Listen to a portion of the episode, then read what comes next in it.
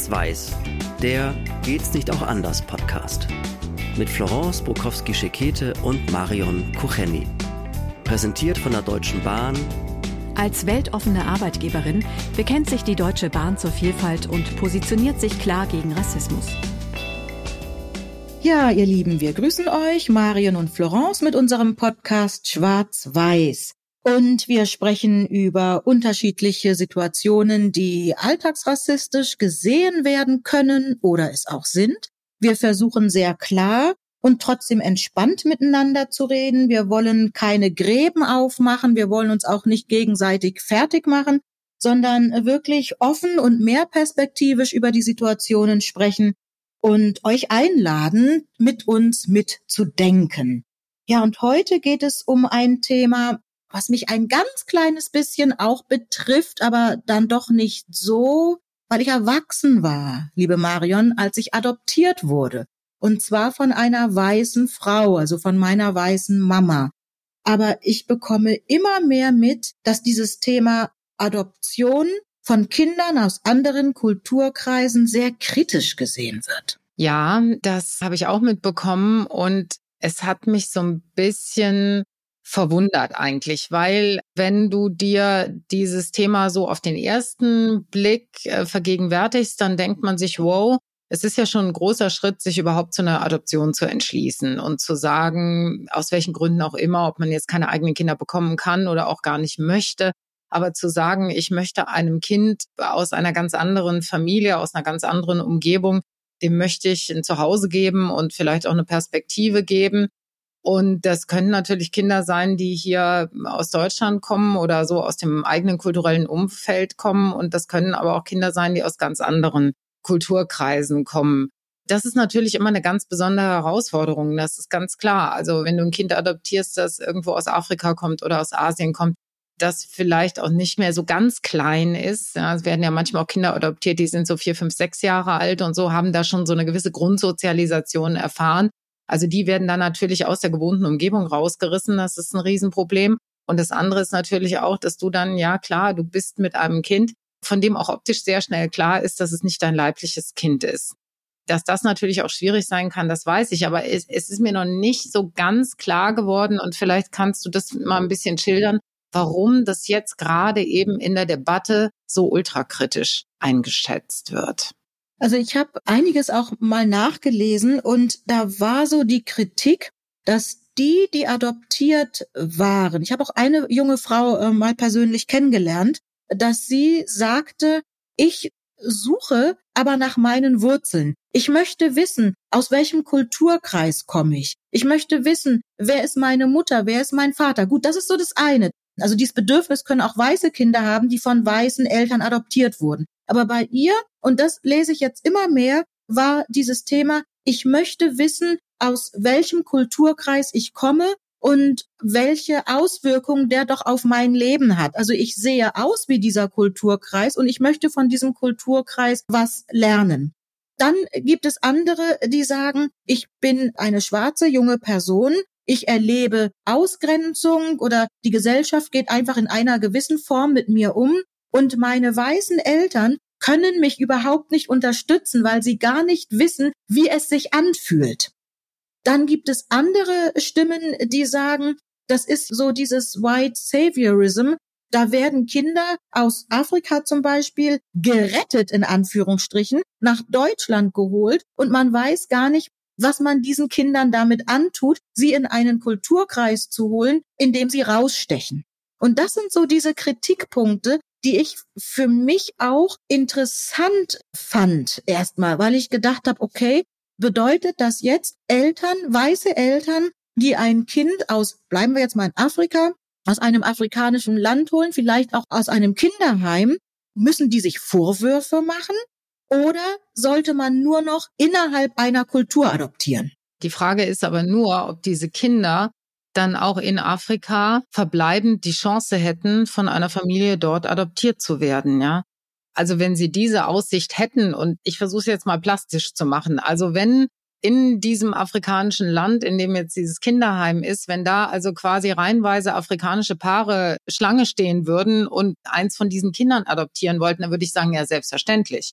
Natürlich wäre es wichtig, dass die Kinder dort verbleiben, in ihrem Herkunftsland und in der Kultur, in die sie reingeboren sind. Aber wenn das nun gar nicht so ist und die Kinder bleiben eben in diesen Kinderheimen, die ja ganz oft, das muss man ja leider auch sagen, auch das ist ein Teil der Wahrheit, die ganz oft wirklich limitiert sind was das Personal angeht, was die Ausstattung angeht und was auch den Umgang mit diesen Kindern angeht. Also die haben natürlich nicht die Optionen, die sie vielleicht hätten, wenn sie irgendwo in der Familie wären, die vielleicht sich das auch ganz gut leisten kann, einem Kind eine Ausbildung zukommen zu lassen, ja, und auch eine Perspektive, eine Zukunft zukommen zu lassen. Das ist immer so eine Sache. Also für mich ist es jetzt ganz schwierig, dann zu sagen, nein, diese Kinder müssen unbedingt da bleiben und man sollte die nicht aus ihrem Gewohnten rausholen. Aber wenn doch die Perspektive ist, eine Zukunft zu haben, die ihnen also nicht nur finanziellen Wohlstand, sondern auch eine, eine Art von Verwirklichung ermöglicht, auch persönliche Verwirklichung ermöglicht, die weit über das hinausgeht, was sie da haben oder hätten. Sollte man diese Chance dann nicht ergreifen dürfen?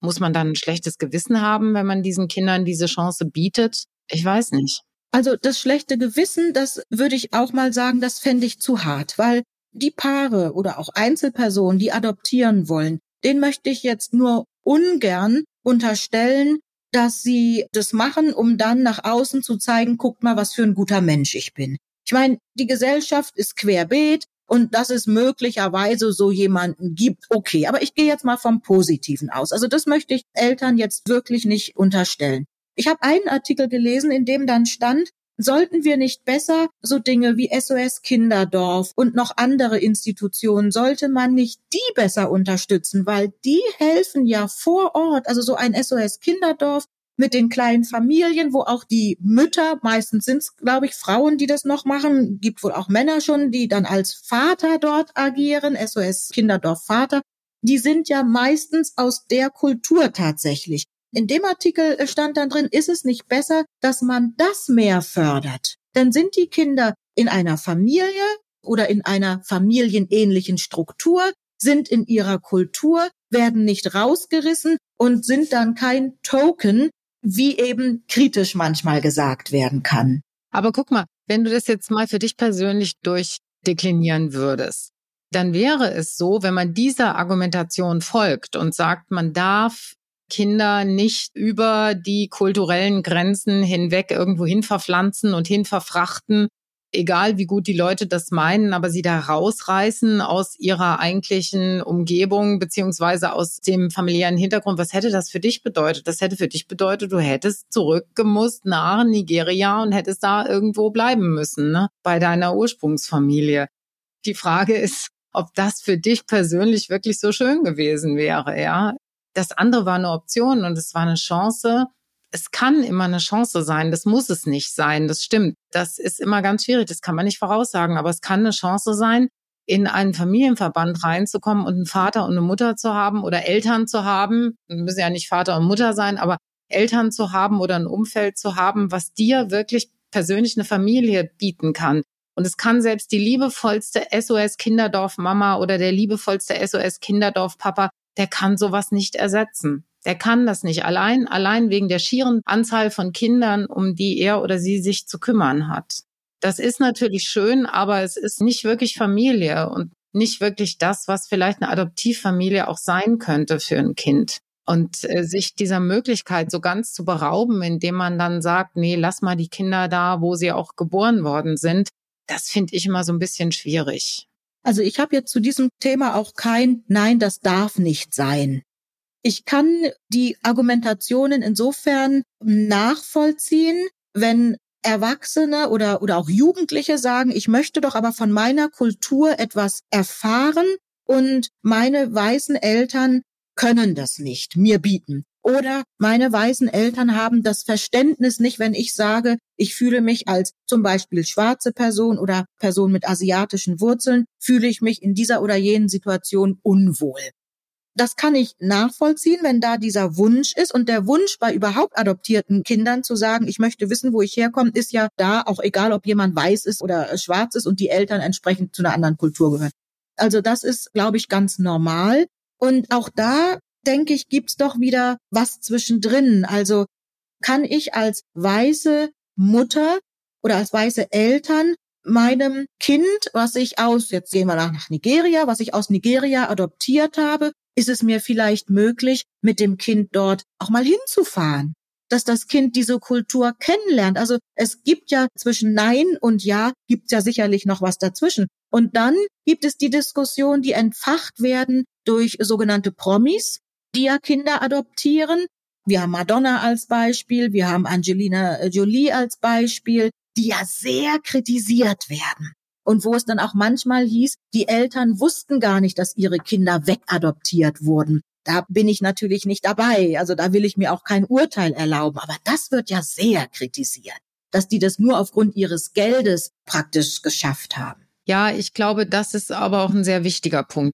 Ich bin jetzt nicht im Detail so drin in dieser Thematik, aber soweit ich das überblicke, ist es so, dass bei Auslandsadoptionen natürlich nicht einfach gesagt würde, okay, Sie möchten ein Kind aus einem afrikanischen Land adoptieren, das kriegen wir schon irgendwie hin, füllen Sie mal hier diesen Antrag aus.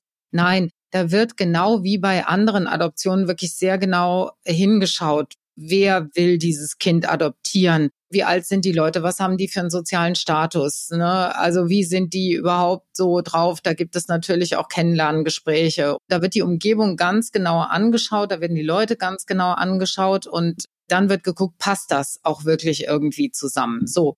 Das ist mal das eine. Und wenn man das noch ergänzen würde, gerade bei Auslandsadoptionen, das wäre vielleicht ein Weg, dass man sagt, das ist ein besonderer Umstand, das ist ein Kind aus einem ganz anderen Kulturkreis und dieses Kind soll natürlich nicht einfach so hier rein absorbiert werden in die deutsche Gesellschaft oder in die europäische Gesellschaft, sondern das hat natürlich Wurzeln. Und das muss man auch respektieren dass es diese Wurzeln hat und vielleicht auch später in seinem Leben sich mal damit auseinandersetzen will. Und dass man auch das ganz klar macht und auch das mit den dann Adoptiveltern durchspricht, dass man sagt, ja, was gibt es denn für Möglichkeiten, dass dieses Kind auch die Chance hat, sich mit seiner Kultur, mit seiner Herkunftskultur auseinanderzusetzen. Dass man sowas einfach schon institutionalisiert, weißt du? Dass man das irgendwie in diesen Prozess mit einbindet dass man sagt, äh, nicht hier, so hier haben sie das Kind, viel Glück und äh, alles Gute, sondern dass man das irgendwie institutionell begleitet, weißt du? Und dass das möglich ist, das sehen wir ja bei anderen Adoptionen beziehungsweise bei anderen Familienkonstrukten.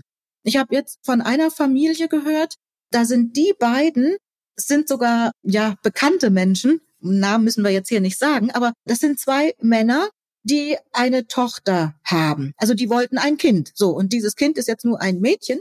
Aber die Mutter, die leibliche Mutter zu diesem Mädchen, die gibt es in diesem Konstrukt. Also dieses Mädchen lebt eine Woche bei der Mami und eine Woche bei den beiden Papis. Also ich sag mal, diese offenen Geschichten, die gibt es ja. Und es gibt ja auch offene Adoptionen. Und da sagen die Kinder, das eine ist meine Bauchmama und das andere ist meine Herzensmama. Und diese Kinder müssen nicht irgendwann mit 18 suchen, sondern die wachsen damit auf. Ich habe zwei Mütter, bei der einen eben die Bauchmama und das andere. Ich persönlich finde es eine ganz gesunde Angelegenheit. Von daher, das spricht so für den Weg, den du angesprochen hast. Ja, auf jeden Fall. Also ich finde, das ist ja nicht nur für die Kinder eine unheimliche Entlastung, zu sagen, ich muss nicht suchen, da gibt's kein Geheimnis, da gibt es nichts, was mir irgendwie vorenthalten ist, sondern wir gehen da offen mit um. Also es gibt biologische Eltern und es gibt eben die Eltern, die sich um mich kümmern.